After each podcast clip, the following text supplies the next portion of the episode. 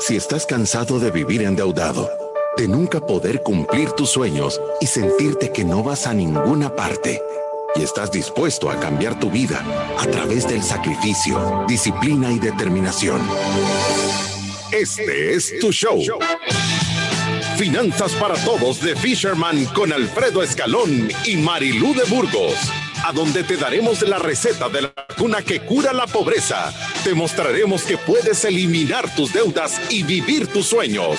Desde la cabina del Centro de Soluciones Financieras de Fisherman. ¡Empezamos!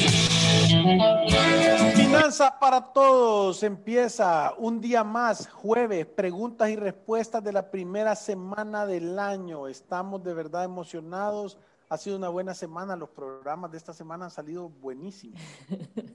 Sí, de verdad que sí. Gracias, súper bien. De verdad que estamos emocionados porque el jueves de preguntas y respuestas es cuando más interactuamos con todas las personas. Si usted quiere enviar su testimonio o su pregunta y respuesta para que lo leamos o al final de los programas donde siempre le dedicamos unos 10 minutos a estar contestando y leyendo los comentarios que ustedes nos mandan o si quiere enviar una pregunta un poquito más formulada. Audio, audio, audio. Audios también, sí, para el jueves de preguntas y respuestas puede hacerlo al 7802-4368. Recuérdese que está en el programa de Finanzas para Todos. Saludos a todos los que nos están escuchando a través de la radio, también a las personas que nos están sintonizando a través de Facebook Live. Y si usted quiere oír el podcast de Finanzas para Todos, puede buscarlo en Spotify, iTunes y Deezer. O también seguirnos en nuestras redes sociales donde este año estamos planificando un montón de sorpresas y donde siempre estamos compartiendo tips para que usted mejore con sus finanzas prepárese porque vamos a andar dando carnets de ciudadanos de la República de la Libertad Financiera. Queremos hacer tribu. 31.806, seguimos creciendo en nuestras redes sociales, despacio pero seguro, y 854.000 reproducciones en Facebook Live y en eh, eh, Spotify. ¿Verdad? O sea, de verdad que nos encanta les pedimos que por favor nos comparta, que se suscriba a nuestro canal de YouTube. Ahí hay un montón de videos, de programas, de información, de contenido de primer nivel. Suscríbase, síganos en la página de Facebook, denos like, porque de verdad es gasolina para nuestros motores. Sí. Y con esto, Alfredo, comenzamos. Bienvenidos a Finanzas para Todos. Esta semana te hemos dado mucha información de valor con respecto a las cosas que hacemos por necesidad y desesperación. Y también sobre qué dice la Biblia sobre finanzas personales. Y este es el día en que te damos la oportunidad para que aclares tus dudas. Porque atención ciudadanos de la República de la Libertad Financiera, hoy es jueves de preguntas y respuestas. Nuestros expertos de Fisherman están listos, Marilú de Burgos y Alfredo Escalón. Y de verdad que sí tenemos bastantes cosas que tocar y bastantes temas y bastantes preguntas. Le mandamos un tremendo saludo a todos los que nos están viendo en vivo, ¿verdad? Que cada vez son más. Eh, y vamos a empezar con. ¿Y sabe con qué íbamos a empezar? Que creo que se nos quedó con un poquito, o sea, lo, lo, dijimos demasiado rápido y creo que vale la pena volver a tocarlo.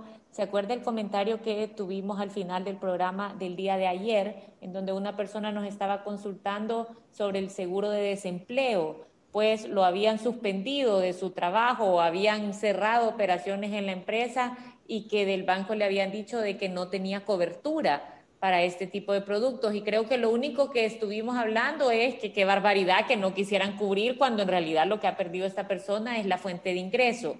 Pero creo que el lugar a donde hay que dirigir ese reclamo para ver si de verdad es algo que pueden hacer los seguros, no cubrir ese tipo de, suspensión o ese como cierre de operaciones de alguna empresa, eh, creo que debería de ser de evacuar esa consulta con la Defensoría del Consumidor. No sé usted qué piensa, Alfredo. Eh, yo, yo, creo que hay que hacerlo en todos. Hay que hablar a la superintendencia, hay que hablar a la Defensoría del Consumidor, hay que, hay que ponerlo en las redes sociales. Es que, es que son cosas que, que no hacen sentido porque, vaya, y, y, lo quiero, tal vez lo quiero aclarar un poquito, solo tal vez un punto comercial para los bancos y tal vez les ayuda si son humildes y reciben la, la ayuda. Si yo le estoy dando un producto, os voy a decir en este caso, es un seguro, contra desempleo, o sea, quiere decir que tus ingresos se acabaron o, no llegaron, no por voluntad propia, sino que, o sea, te quitaron. externo, ¿sí? Y algo externo. Y tú estás cobrando por ese servicio, estás teniendo una rentabilidad sobre eso. Yo creo que la manera de hacerlo es que tenés que asegurarte que la persona cuando le está vendiendo el producto le explique cuál es la cobertura, no lo que te va a cubrir, sino en qué casos no te va a cubrir. Porque entonces, como dicen, soldado avisado no muere en combate. Entonces, si vos ya sabes que si la empresa cierra, no te van a cubrir, no te van a cubrir, entonces tú ya sabes a dónde estás parado y sabes cuál es el costo. Y podés decir antes de tiempo, sí, entonces en ese caso no lo voy a querer, gracias, yo voy a ahorrar o voy a ver qué, es lo que yo hago. Pero el problema es que te hacen creer que estás cubierto, como, como, los seguros médicos, te hacen creer algunos corredores que estás cubierto contra, contra todo y no funciona así. Es una póliza de 20, 30, 40 páginas con especificaciones bien claras de cuál te cubre, cuáles son los topes. Entonces tú tenés que entenderlo antes, que es lo que hemos dicho nosotros toda la vida, ¿verdad, Marilu? Si no entendés el producto, no lo tomes, porque va a ser un fraude. Sí, porque es que normalmente, bueno, y esto lo vemos nosotros también bastante, nos damos cuenta de esas exclusiones o de esas limitantes de cobertura cuando ya tenemos el problema encima. ¿Sabe? O sea, cuando nos pasa, entonces nos damos cuenta, ah, no, es que aquí decía, Debería, debería haber leído la, la, la, la, póliza. Sí, yo, yo, yo siempre le digo a las personas, si usted va a ir a contratar un seguro, tiene que guardar la póliza de lo que está contratando y antes de guardarla, leerla y entender cuál es el proceso para hacer uso de ese seguro, cuáles son las cosas que le cubren y cuáles son las cosas que no lo cubren, como bien lo está diciendo Alfredo. O sea, son productos que cada vez que vamos a irlos a contratar tenemos que tomarnos el tiempo de entenderlos y de tener de verdad a alguien que tenga la paciencia, que tenga el profesionalismo, porque no hay otra palabra para decirlo, de explicarlo. Vocación de servicio. Ahora, Marilu, tenemos el chat topado de preguntas, o sea que... Miguel dice, hola, buenos días, oiga esta, tengo una consulta, llevo ocho años trabajando en una empresa industrial, le pagan por servicios profesionales y quisiera saber qué artículos de la Constitución me respaldan como servicios profesionales y cuáles son mis derechos como empleado con servicios profesionales. Yo creo que aquí está mezclando. Sí, mira, em, normalmente, normalmente, em, si a ti te tienen contratados como servicios profesionales, quiere decir que tú no sos dependiente eh, en autoridad de la empresa. Quiere decir que te van a dar un trabajo y que posiblemente no te van a dar trabajo el siguiente día. Ahora, si vos tenés, si vos tenés, todos los días te presentas a las 8, todos los días te vas a las 5 de la tarde, no puedes tú tomar la decisión de decir, miren, ahorita voy a ir a hacer otra cosa y esto lo voy a terminar después y te vas y regresas y no hay ninguna consecuencia. O sea, deberías de estar empleado. Empleado. En planilla con beneficios.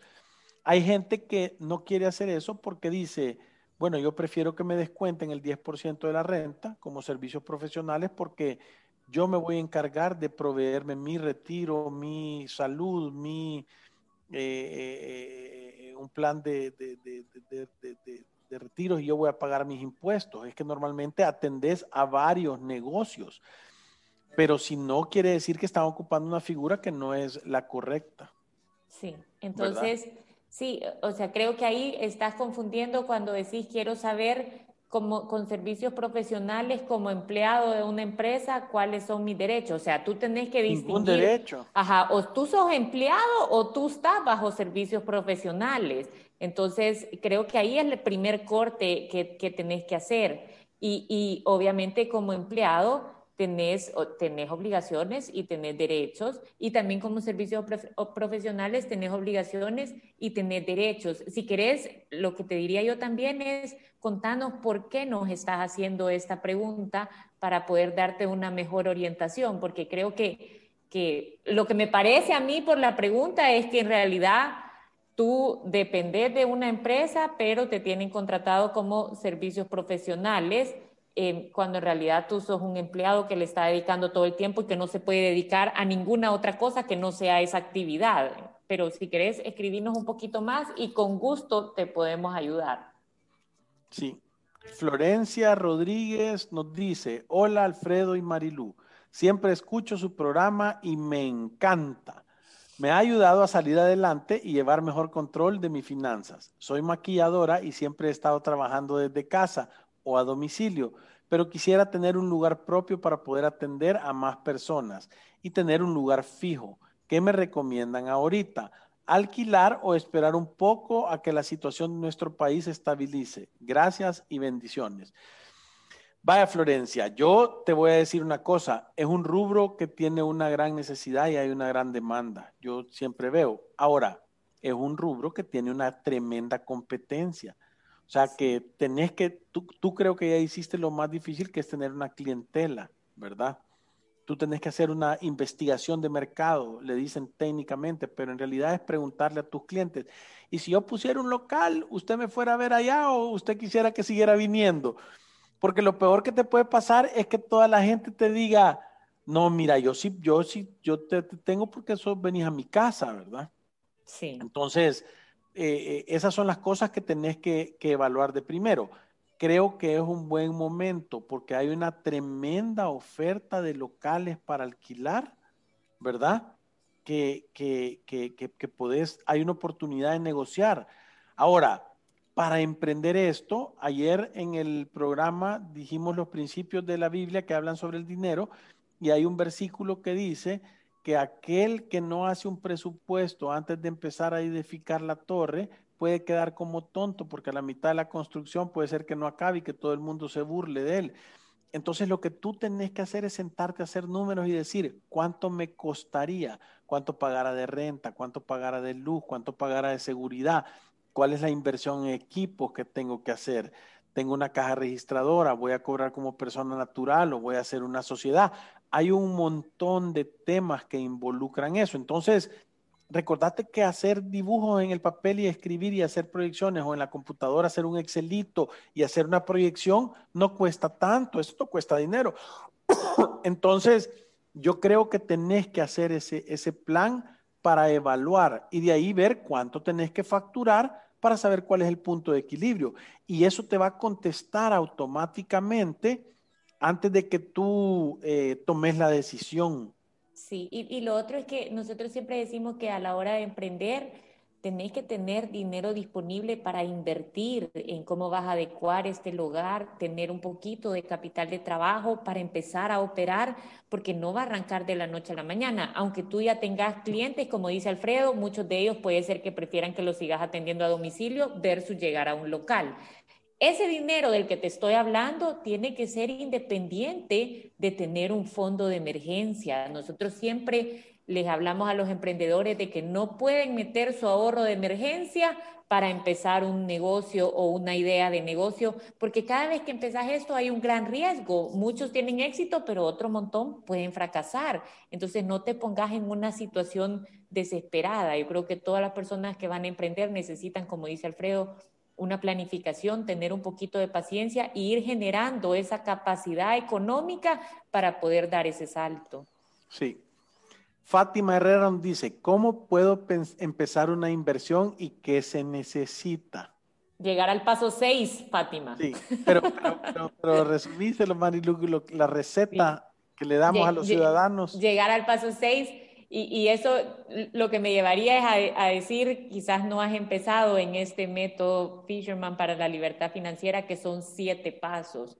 El primero es hacer una evaluación de tu situación actual. Esto básicamente es conocer cuánto, cuántos son tus ingresos, cuántos son tus gastos y ver cómo está saliendo. ¿Está saliendo en positivo? ¿Te está gastando todo lo que está entrando? ¿O está saliendo en negativo? ¿Te está gastando más de lo que está entrando? Lo segundo es hacer un presupuesto balanceado. Un presupuesto balanceado es asegurarte que tus ingresos son mayores que tus gastos y que en tu presupuesto estás incluyendo un ahorro de emergencia, provisión de gastos y un plan B para tu retiro. Si tú logras meter todo eso en ese presupuesto, entonces tu presupuesto está balanceado, siempre y cuando tus ingresos sean mayores que tus gastos.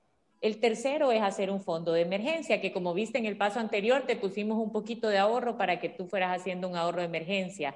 ¿Para qué? Para situaciones como las que acabamos de pasar con este cierre de la economía. ¿Cómo debería de ser tu fondo de emergencia? Debería de ser de dos a seis veces tu gasto mensual. Ese sería el paso número tres. El paso número cuatro es tener una adecuada gestión de riesgo. ¿Qué es gestionar los riesgos? Es cubrirte de las cosas que tú no puedes controlar. Nosotros siempre damos una fórmula sencilla. Lo más importante es un seguro médico. Lo segundo es un seguro de vida si tú tienes responsabilidades con terceros. Lo tercero es también tener un plan de retiro. Y después el cuarto, asegurar tus vehículos, asegurar tus propiedades. En ese orden, ¿por qué? Porque eso es lo que más te conviene para tener una sombría. El mejor seguro es el que tú puedes pagar. Ese es el paso número cinco. Cuando ya has hecho todo eso, entonces llegas al paso, eh, perdón, me salté las deudas.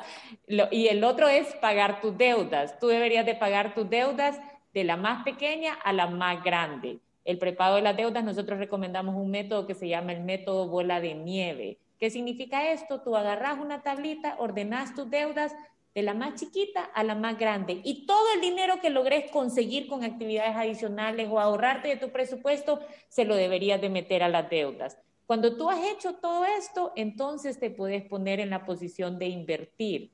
Siempre recomendamos pagar antes las deudas que empezar a invertir porque los intereses que te cobran en una tarjeta de crédito o en un crédito personal siempre, siempre o casi siempre van a ser mayores que lo, lo que tú logras hacer en una inversión. Y invertir siempre está acompañado, esto solo para terminar, de comenzar a ayudar a los demás. Cuando las personas llegan al paso 6 de este método, empiezan a invertir y empiezan a ayudar a los demás.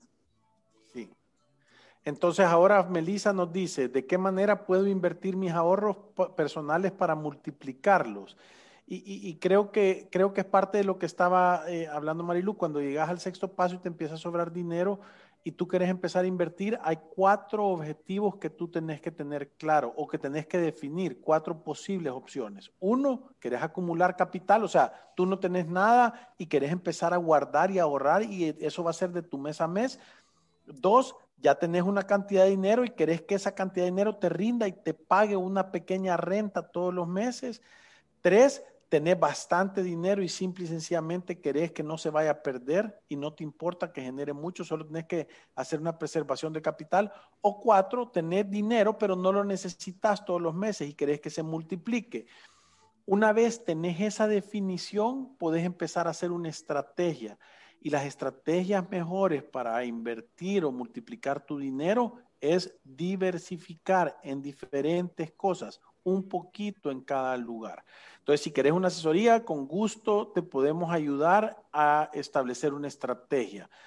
Y ahí dice, ¿qué porcentaje de mis ingresos está bien gastar sin entrar en una crisis? Fíjate que nosotros tenemos algo que se llama la guía del ingreso familiar. Eso va a depender de cuántos son tus ingresos, ¿verdad? Porque para darte un ejemplo, normalmente nosotros recomendamos que en la cuenta casa gastes entre el 25 y el 35% de tus ingresos, ¿verdad? Entonces, obviamente, si tú ganas 10 mil dólares al mes, posiblemente va a ser hasta menos del 25%, pero si tú ganas mil dólares al mes, quizás va a ser como el 40% de tu cuenta casa, ¿verdad?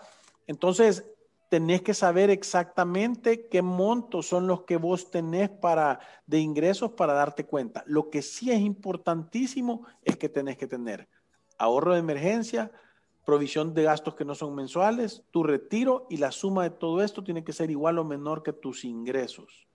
Sí. Em, ¿En cuál iba? ¿Qué estrategias puedo implementar para administrar mis ingresos? Sí, y creo que es esa, ¿verdad? Es lo que acabamos de decir. Tenés que hacer un presupuesto, tenés que planificar, tenés que ordenarte, tenés que proyectar. normalmente te lo voy a resumir. Hablar al 7802-4368 y tomar una planificación financiera personal. Es que es un acto de genuina locura no hacerlo. Todas estas, esas preguntas que, que, están haciendo son eso, son falta de planificación. Sí. ¿Verdad? Eh, también preguntan aquí qué aplicación de celular recomiendan para llevar una propiedad de contabilidad de gastos, la de Fisherman. Todavía no está ahí la de Fisherman, pero está pronta a salir. Nosotros hemos recomendado un par, eh, bueno, en, realidad yo he usado una en especial que me permite editar el presupuesto como nosotros se lo entregamos en la planificación financiera a los clientes de Fisherman. Eh, esta se llama Home Budget y creo que cuesta eh, cuatro dólares y lo pagas solo una vez o cinco dólares y lo pagas solo una vez y te permite incluso sincronizar. Por ejemplo, si tú y tu pareja quieren alimentar un mismo presupuesto, cada quien puede llevar un control de sus gastos, puedes editar el presupuesto de acuerdo a la plantilla que nosotros te entregamos y por supuesto que te deja llevar un control de tus cuentas y un control de tus deudas, como para que tú, la importancia de una aplicación, creo yo, es registrar los gastos. O sea, una vez tú tenés el presupuesto, tú tenés que hacer esa labor de ir registrando los gastos. Alfredo siempre cuando nos reunimos con el primer cliente dice, vaya, pero ¿cuáles son los siguientes pasos? ¿Qué tengo que hacer ahorita? Siempre, siempre les dice, ahorita no puedes gastar un dólar sin que anotes a dónde se te ha ido ese dinero. ¿Por qué? Porque muchas veces tenemos en nuestra cabeza que estamos gastando X, pero de verdad cuando empezamos a registrar esa categoría adentro de un presupuesto, nos damos cuenta que gastamos muchísimo más. Entonces, la idea de tener una aplicación que te funcione es tener la capacidad de estar registrando esos gastos y creo que esa, mientras salga la de Fisherman, puedes usarla con una gran facilidad. Sí. Em, ¿Qué riesgos debo tomar en cuenta antes de abrir una tarjeta de crédito? no habrá una tarjeta de crédito. ¿Qué riesgos debo tomar en cuenta antes de aperturar una tarjeta de crédito? Yo, yo te lo voy a decir. Es que la tarjeta de crédito te va a dar la posibilidad de vivir por arriba de tu capacidad de generar dinero. Y todo lo que te gastes arriba de lo que tú puedes pagar, te van a cobrar cuatro o cinco veces, el, o sea, el, costo. Si es clásica, cuatro o cinco veces. Si es de las buenas, dos veces por cada dólar que gastes. Entonces, en realidad, yo no sé si es primera vez que nos oís, pero nosotros recomendamos no tener tarjetas de crédito es que es un riesgo demasiado grande. Y, lo, hacemos con data, ¿verdad? 780 mil tarjetas de crédito emitidas, un billón de dólares en saldo. O sea, el 99% de las personas se terminan teniendo deuda, por mucho que digan, no, yo la sé ocupar, yo soy un genio, yo soy, nosotros lo hemos visto después de 13 años, 1.5% de las personas la saben manejar. Es lo mismo de personas que tienen un montón de patrimonio y de dinero, ¿verdad? Entonces siempre te vamos a recomendar que lo mejor es que no tengas. ¿Qué ventajas puedo obtener al tener varias cuentas de banco para administrar mi dinero? Yo, eh, yo, yo, eh, claridad se llama, porque nosotros lo recomendamos es una estructura de tres cuentas bancarias. Una para que te paguen y tengas todo tu dinero ahí, una de ahorro de emergencias que lo vas separando y entendés para qué es y la otra de provisión de gastos, que son para los gastos que no son mensuales. Entonces, lo que te da esto es claridad de visualizar la cantidad de dinero que tenés para cada cosa. Voy a ponerte el ejemplo. Si tú tenés que cambiar llantas una vez al año de tu carro y te cuestan 240 dólares al año, las cuatro llantas, 60 pesos cada llanta, eh, eh, tú tenés que guardar 20 dólares todos los meses y los querés tener en un lugar aparte. Los querés tener en un lugar eh, que, tú sepas que están ahí y que lo estás guardando todos los meses y que no se te van a confundir con el dinero de la luz, del agua, del teléfono, del súper. Entonces, lo que te da de ventaja tener esas múltiples cuentas es claridad de para qué sirve cada dólar que tú tenés.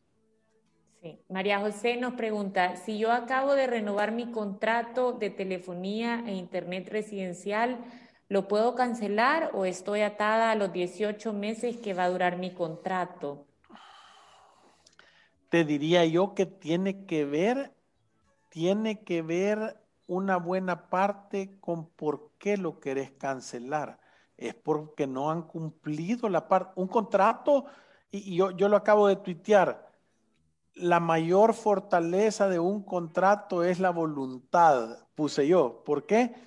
porque un contrato lo que define es de la manera que nos vamos a tratar. Yo te prometo darte asesoría financiera y vos prometés venir y pagarme. Cada quien tiene un compromiso y, lo que tenés que cumplir.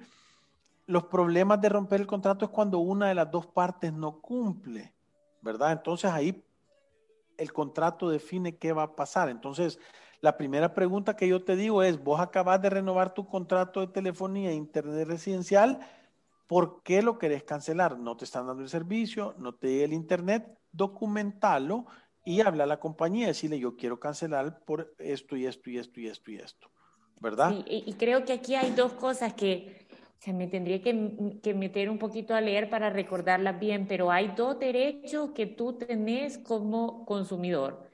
El primero es el derecho a darte de baja. Eso significa que cuando estás en la fecha de vencimiento de un contrato, tú puedes decir, ya no quiero tener el servicio de ustedes. Pero hay un segundo que se llama derecho de retracto, que esto es, te dan un par de días desde que has contratado un servicio que cumple ciertas condiciones, por eso te digo que me tendría que meter a leer, eh, o tú no has empezado a utilizar un servicio que ya contrataste y de repente te arrepentiste y decís, no, yo quiero, o sea, quiero mi derecho de retracto, es decir, ya no quiero esto, quiero que me devuelva el dinero pagado este derecho se, se, se, aplicó un montón y yo creo que hasta los diputados salieron con esto cuando empezaron a, a, ver de, de, el montón de gente que compraba estos como planes vacacionales. Te invitaban a una cena y en la gran emoción, con la cena y con un par de vinos, firmabas el voucher de que estabas comprando un plan de vacaciones por, por los próximos dos años. Y mucha gente se arrepentía. Entonces, como no habías empezado a utilizar el servicio, podías ejercer este derecho como no tengo tanta claridad de por dónde te podés ir, yo creo que, y, cuáles son las razones por las que querés cancelarlo, ni cuánto tiempo ha transcurrido desde la renovación, creo que llama a la Defensoría del Consumidor, que es el 910, y decirle, mire, yo quiero saber si podría ejercer mi derecho de, de retracto o si todavía puedo darme de baja con este contrato o explicarle las razones por las que ya no querés tener ese contrato. Sí, entonces es súper importante que te pongas y la otra cosa es que leas, porque en el contrato debe de estar una cláusula de por qué se rompe, cuáles son las razones por las que podés parar el contrato. Estoy seguro. Sí, y busca en, la Defensoría, hay bastante información del derecho de retracto y del derecho de darse de baja para ver cuál, si alguno de estos te podría aplicar. Lupita dice, mis amigos, ¿cómo puedo hacer si tengo un local pero ya no tengo capital? Ayúdenme, help me, please. tenemos que tener un poquito más de información. Ayúdenme, o sea, capital para montar un negocio, capital para terminarlo de pagar, o sea, capital, eh, tenés un negocio y lo estás alquilando. Contanos un poquito más, Lupita, y con gusto te podemos ayudar. También recordate que nos puedes hablar al 7802-4368, hacer una hora de consulta y, de verdad definir qué, qué, puedes hacer, ¿verdad? Eh, Willito dice, quisiera saber dónde puedo buscar ayuda para que un banco me proporcione un finiquito. Pues yo tengo varios días de estarlo solicitando y siempre me dicen que todavía no lo tienen o no contestan mis llamadas. Tenés que tener paciencia, Will, porque de verdad hemos visto que hay veces que se tardan hasta 45 días, ¿verdad, Marilu? Sí, para dar un, para dar un finiquito. yo siempre le digo a las personas que, o sea, uno es tener paciencia, estar seguro de que el banco está haciendo la gestión, que no está yendo donde la misma ejecutiva y quizás ni siquiera ha empezado a hacer el trámite, ¿verdad? Sino que, que hay una gestión ingresada y que estás esperando el finiquito. Y creo que lo otro es tener toda la documentación que compruebe la cancelación de tu deuda, ¿verdad?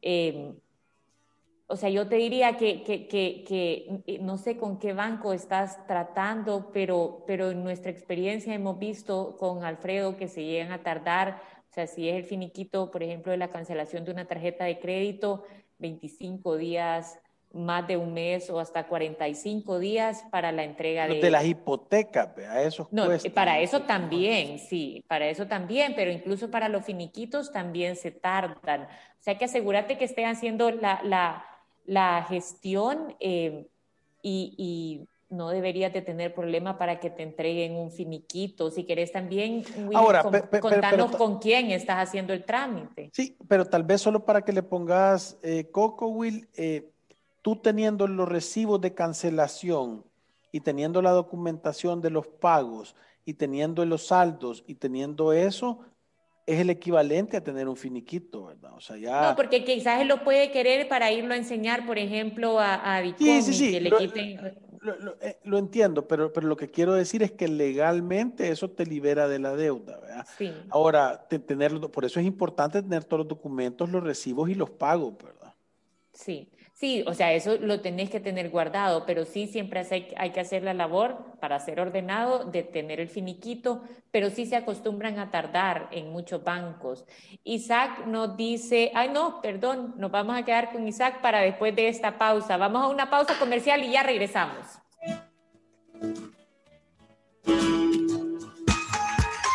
Visítanos en nuestras oficinas en calle Cucatlán, número 19, Colonia Escalón.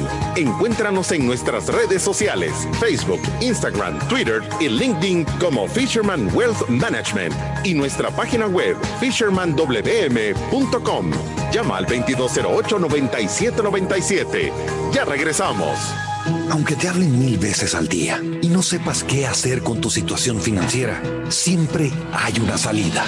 En Resuelve buscamos la mejor solución para que salgas de tus deudas en mora, con la asesoría de expertos en finanzas, bienes raíces, área legal y de seguros. Buscamos la raíz de tus problemas financieros para darte las soluciones que necesitas y así tomes el camino correcto hacia un futuro libre de deudas. Resuelve el alivio de resolver. Aprobado por Fisherman. Llámanos al 2208-9700 o visítanos en resuelve.com.sb. Si te perdiste de nuestros programas anteriores, deseas volver a escucharlos, encuéntranos en iTunes o en Spotify como Finanzas para Todos. Continuamos. Atención, ciudadanos de la República de la Libertad Financiera. Continuamos con nuestro jueves de preguntas y respuestas. Y estamos nuevamente en jueves de preguntas y respuestas, atorados de preguntas y respuestas, gracias a Dios. Isaac dice, ¿pueden explicar qué es cuando una cooperativa dice que capitaliza cada tres meses? Sí que lo podemos explicar. Puede que la cooperativa te va a pagar el 6% de interés anual, eh, que ese es el dividendo que va a repartir, y que te capitalice cada tres meses, quiere decir que cada tres meses va a ser un cierre y te va a depositar parte de los dividendos en tu cuenta. O sea que si vos tenés 100 dólares y te va a dar 6 dólares, quiere decir que cuando acabe marzo te va a depositar 1.50, que es lo que te corresponde. Ese 1.50 te puede empezar a generar intereses, ¿verdad? Entonces, entre más corta es la capitalización, mejor es para vos porque está pasando el dinero de la cuenta de la cooperativa a tu cuenta. Efra dice, hola Marilu y Alfredo, es un gusto saludarlos y felicitarlos por tan buen programa. Tengo una duda, como persona natural puedo invertir en la Bolsa de Valores del Salvador ¿Qué opciones me recomendarían para invertir un capital de 3 mil dólares a 30 días? He probado depósitos a plazo, pero los retornos son muy bajos. Mira, yo te, diría que sí, puedes invertir como persona natural en la bolsa de valores. Eh, hay que ver qué, instrumentos, ¿verdad? Y qué opciones eh, hay para, que, para, que, para ver si eso llena tus necesidades. Y número dos, inversiones a corto plazo, y, esto es importante que sepas, las cosas de corto plazo te dan menos intereses que las cosas de largo plazo. Entonces, a 30 días, yo te digo que si conseguís un 3.5% ya es bueno, ¿verdad? Eh, que allá están los fondos de liquidez, la cuenta esa Smart del Grupo Gente, eh, está la SGB, Atlántida, el Banco Agrícola, hay un montón de productos que creo que son un poquito mejores porque no tienen impuesto de, la renta hasta el 2021 eh, en, en, los depósitos que tengas, ¿verdad? Entonces, creo que vale la pena, vale la pena pensar en eso, pero 3 mil dólares a 30 días difícil que encontres un poco más mejor, más, no sé si vos pensás en algo que... un poco más mejor. no, no dije nada, dije ah, mejor. un poco mejor de tasa. Iba a decir un poco más de más interés y un poco de mejor tasa. Pero entonces lo juntó y más mejor. Vaya, eh, yo, yo, estoy de acuerdo totalmente con Alfredo. Creo que el plazo es lo que te está eh, quizás quitando la oportunidad de que el dinero gane un poco más. en, en, la Bolsa de Valores de El Salvador hay varias casas corredoras nosotros conocemos eh, a SGB, a Atlántida Capital, que creo que ahí podéis ir a buscar las opciones que ellos tienen. SGB tiene un poco más de opciones que Atlántida Capital. En Atlántida Capital nosotros hemos recomendado mucho los fondos de liquidez, los fondos de crecimiento, tuvieron una colocación de un fondo inmobiliario y SGB tiene igual productos similares, también tiene papeles bursátiles, también te da la opción con un monto mayor de que puedas invertir en acciones. Entonces, anda a ver, pero dudo que vayas a conseguir subir mucho tu retorno si tu plazo es a 30 días. Como dice Alfredo, en el fondo de liquidez, en algunos vas a conseguir 3.2, 3.4, en esa cuenta Smart 3.5 creo que era, y te da la capacidad de, no tenerlo ni siquiera 30 días, sino que quieres tu dinero en dos días y, lo, y tenés acceso a él. Entonces, si, si pudieras mover un poquito más el plazo, creo que puedes subir a un 5.5, a un 6. Aquí están diciendo, Marilu, que no tenés nada de misericordia conmigo. que no se te escapa nada, dice. no, no se casi me que una hora de consulta gratis por estarme defendiendo de la Marilu. Pero hay que saber por qué. Le voy a decir por qué no se me escapa. Porque es que a Alfredo no le da nervios en la radio y a mí todavía, aunque cada vez me estoy más acostumbrando y, y estoy con toda la comunidad que siempre nos hace sentir tan bien, todavía me da algo de nervios a veces. entonces estoy más preocupada por esas cosas. Y, entonces en los nervios le da por acabarme en público. en público a veces después del programa. Rey dice, buenos días familia, feliz 2021. Acerca de las credit cards, tarjetas de crédito, yo uso la tarjeta para todo, pero la uso como que si fuera a comprar con cash. O sea, siempre tengo el dinero guardado para pagarla por completo cada mes, para no pagar nada de interés. Y uso el banco para que me dé del 1 al 3% por mis compras y así genero dinero extra. En el 2020 el banco me dio 4 mil, pero requiere demasiada disciplina, mucha disciplina y muchas gracias. Sí, estoy seguro que Rey vive en Estados Unidos, porque al oír eso, eh, eh, o sea, los, los cashbacks en Estados Unidos son un poquito mejores que los que hay aquí. Eh, número dos, lo entendemos, pero es como que seas un fumador social. Decir, no, si yo he fumado, nunca me he enfermado, no me ha dado cáncer, eh, no, me he puesto aquí, ¿verdad? Solo requiere la disciplina de solo los viernes, fumarse dos, ¿verdad? Pero, pero no lo podemos recomendar porque voy a decir que vos sos empleado y lo has hecho bien. El día que perdés el empleo, no tenés un fondo de emergencia, o sea, podés pegar esa tronada, vas a quedar endeudado. Entonces, lo que nosotros estamos en contra es de que la gente se financie con la tarjeta de crédito. Y si vos llegas a tener un bajón en tus ingresos, como muchas veces suele suceder, tú la vas a ocupar, no vas a tener la disciplina para no comer y no irla a ocupar. ¿Verdad? Entonces, eso es lo que decimos, o sea, que no toda la gente se muera por fumar cigarro, no quiere decir que lo podemos promocionar nosotros. Sí.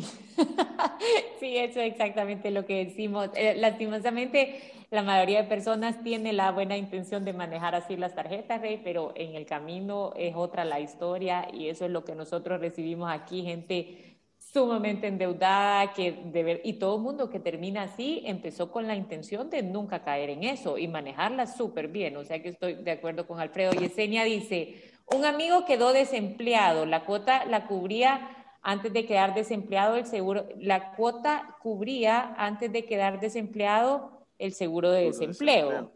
Eh, bueno, ahora él tiene un buen empleo y el banco ya lo localizó y el despacho de cobro le está llamando y llamando por esa deuda. ¿A dónde puede acudir? Muy amable por su valiosa ayuda. Éxito siempre. Eh, decirle que de, habla Resuelve, se llama la empresa, ¿verdad? Eh, ¿Tú tenés el número ahí, Marilu? Eh, debo tenerlo aquí, ahorita se lo voy a Resuelve, lo que va a hacer es que te va a ayudar a, a, ver cuál es la raíz del problema, cuál hace un plan que de verdad sea sostenible para, para, la, para la persona y te va a ayudar a negociar con el banco. O sea que de verdad, si ustedes han caído en mora, si han dejado de pagar, si ya los andan buscando despachos contables, eh, sobre todo con el, creo que Banco Cucatlán, eh, Da Vivienda, Promérica, lo que era Scotiabank antes, den una llamada, resuelve, de verdad les van a ayudar. Con los otros bancos también les van a ayudar, pero creo que más con eso. Esos bancos son los que más conciencia tienen de verdad de, de, de, de tratar de entender una manera correcta de, cobrar y de salir de deuda. ¿verdad? Sí, y, y Yesenia escribía al 78024368, WhatsApp te lo va a contestar y, y, decirle, deme el contacto de Resuelve y puedes hablar con ellos y hacer la consulta, o sea, darle el teléfono a tu amigo si él quisiera apoyo para ir a cerrar esa deuda, conseguir una buena negociación. Y se nos acabó el tiempo, Alfredo. y todavía quedamos aquí con uno, dos, tres, cuatro, cinco. Pero el día de mañana les damos jaque. ¿verdad? Recuérdense que ir a través de la vida sin una planificación financiera personal es un acto de genuina locura. Nos vemos mañana, es viernes, el cuerpo ya lo empieza a saber. Gracias, adiós, es jueves. Mañana es viernes, por eso es que ya casi lo empieza a saber. Adiós. Ya me estaba acabando de vuelta, Carito, defendeme, Carito Argueta. Gracias, adiós. Adiós.